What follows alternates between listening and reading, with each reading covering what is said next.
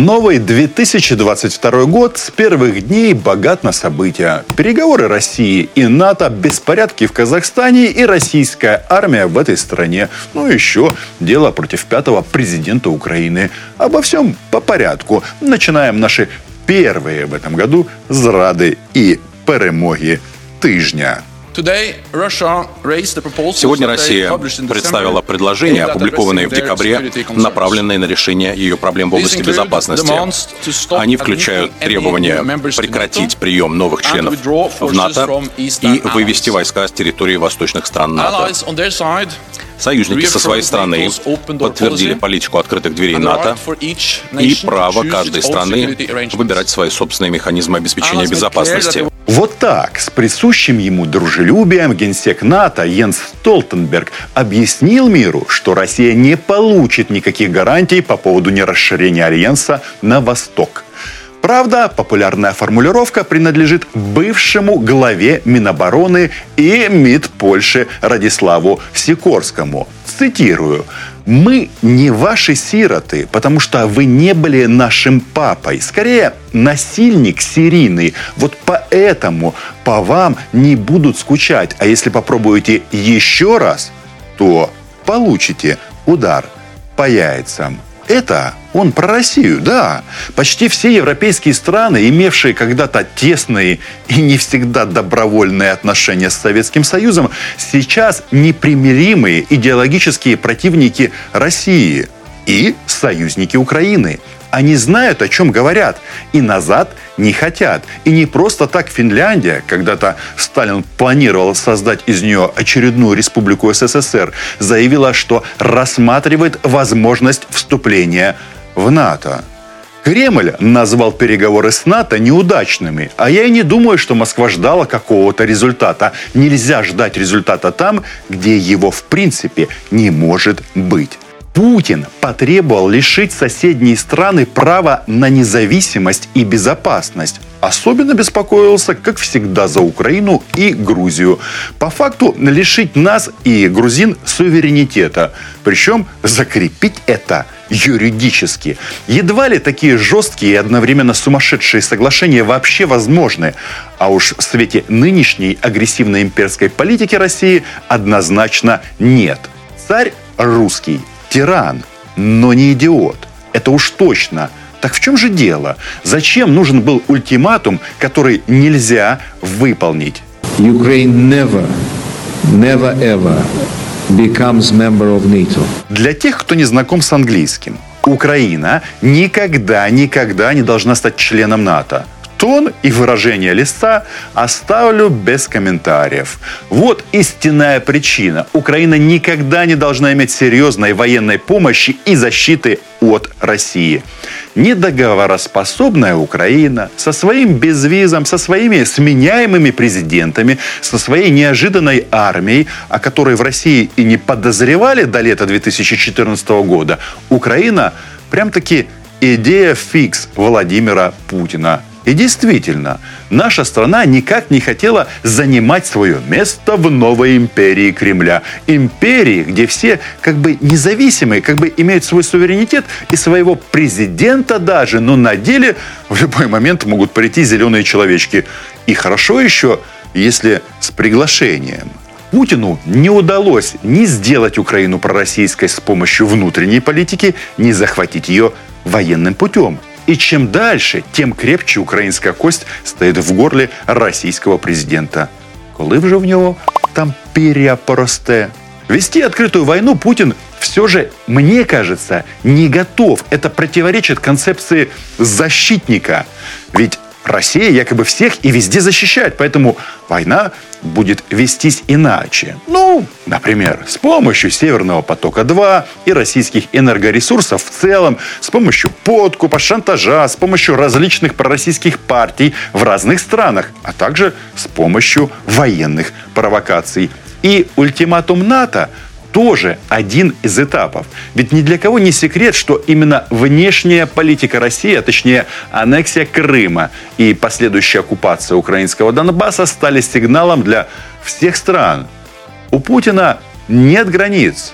Он не признает международное право, и договариваться с ним можно только исключительно с позиции силы. Так каким будет следующий шаг России? Сергей Лавров уже заявил, что НАТО, возможно, цитирую, осмыслит итоги встречи, и Россия, видимо, тоже осмыслит. Нас ждет очередная провокация российского авторства. У Кремля много рычагов, и не только в Украине.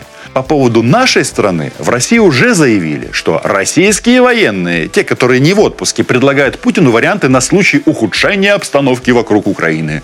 Ухудшение, которое Кремль сам устроит и сам преподнесет миру с помощью Маргариты Симоньян и Владимира Соловьева. Москва настолько погрузилась в свой миф о скором нападении украинской армии, что совсем как-то забыла о Донбассе. Кто вспомнит теперь, что такое Новороссия? А ведь когда-то именно под этим словом отправлялись на смерть российские солдаты.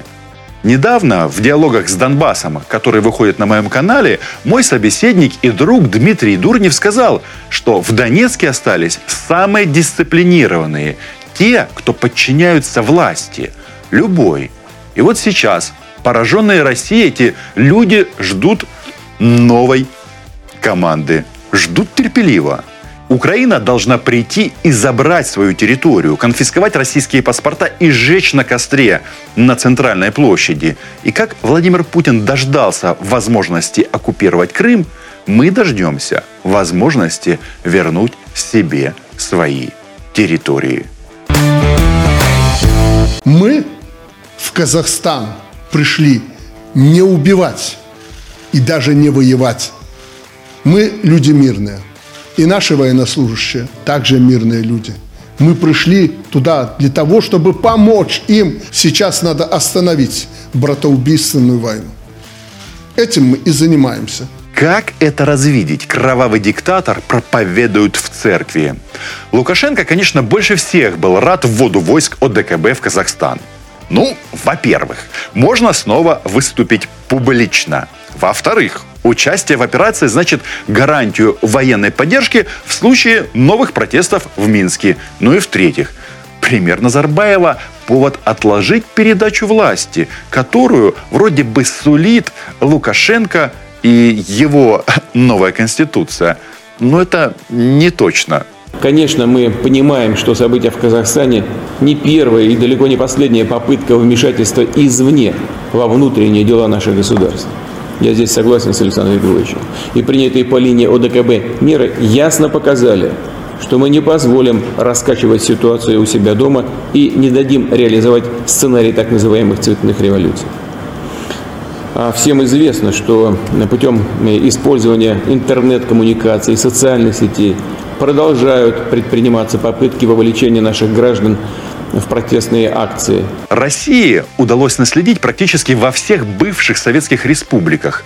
Война в Грузии, Нагорный Карабах, Армения и Азербайджан, Приднестровье, Молдова ну и, конечно же, Украина. Еще Россия влияет на Туркменистан, Узбекистан, Таджикистан. Это через свои действия в Афганистане.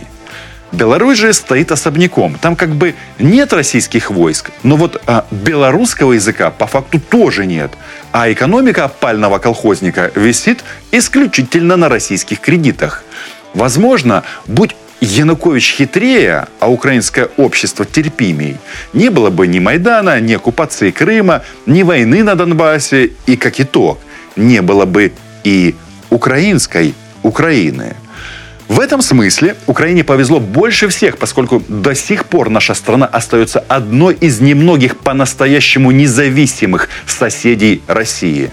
Страны Балтии не рассматриваю. Они официально часть Евросоюза и НАТО. И вот настала очередь Казахстана. Мирные протесты, затем, казалось бы, компромисс Такаева, и тут что-то пошло не так.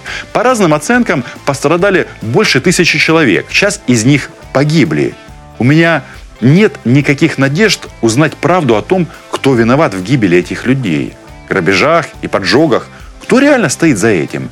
Информационный вакуум едва ли даст нам знать правду. Но что в итоге? Такаев зачищает силовиков, Такаев убирает Назарбаева, Такаев становится ближе к Путину и, конечно, берет в долг у ОДКБ, то есть у России.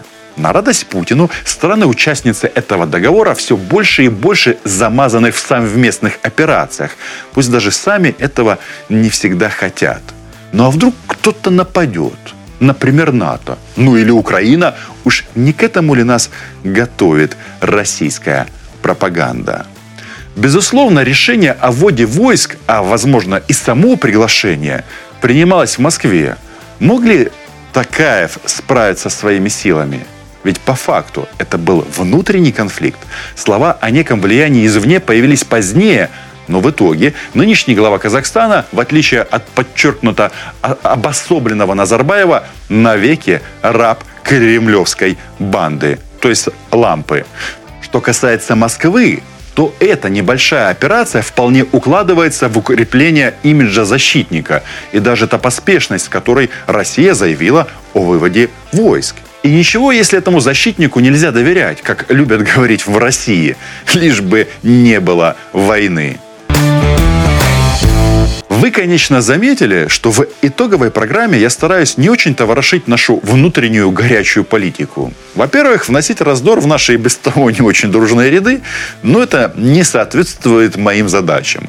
Во-вторых, стоит мне хоть слово сказать против Зеленского, как на меня тут же выливают ушат дерьма с криком «Фу!» Парохобот. А стоит сказать что-то против Порошенко или просто похвалить нынешнюю власть, сразу прилетает с другой стороны. Фу! полезеленел, переобулся. Меня это страшно, если честно, бесит. Бить надо не друг друга, бить надо врагов. А чтобы не устраивать Майдан каждый год, надо просто думать, когда и за кого вы голосуете. Все, что после выборов, это работа. И да, надо уважать того президента, которого выбрали, даже если кто-то из вас голосовал за другого. Итак, Пятого президента Украины Петра Алексеевича, кажется, намерены судить. В нашей стране трудно что-то скрыть. И у Порошенко была не одна скандальная история. Но Владимир Зеленский выбрал какой-то, как по мне, самый странный э, кейс. Самое бледное дело с углем. Нет, у меня нет иллюзий по поводу коррупции в Украине. Накопать у нас действительно можно на всех. Если эта предвыборная кампания уже началась, то такой подход расстраивает меня еще больше, чем сериал «Слуга народа». Медведчука сажали-сажали, но так и до конца не посадили. Теперь принялись за Порошенко. В стране, где сторонники пятого и шестого президентов ненавидят друг друга похлеще, чем республиканцы и демократы. В стране, где идет война, а пророссийская партия только и ждет, когда власть ошибется. В такой стране нельзя провоцировать внутренний раскол общества. Вроде бы банальность. Еще один Майдан, и в Киеве реально будут российские танки. Тем более, а, что никакого раскола на самом-то деле нет. Никто не хочет жить в несуществующей а, республике с комендантским часом. Просто люди не любят, когда им врут. Одинаково, что про скумбрию, что про офшоры.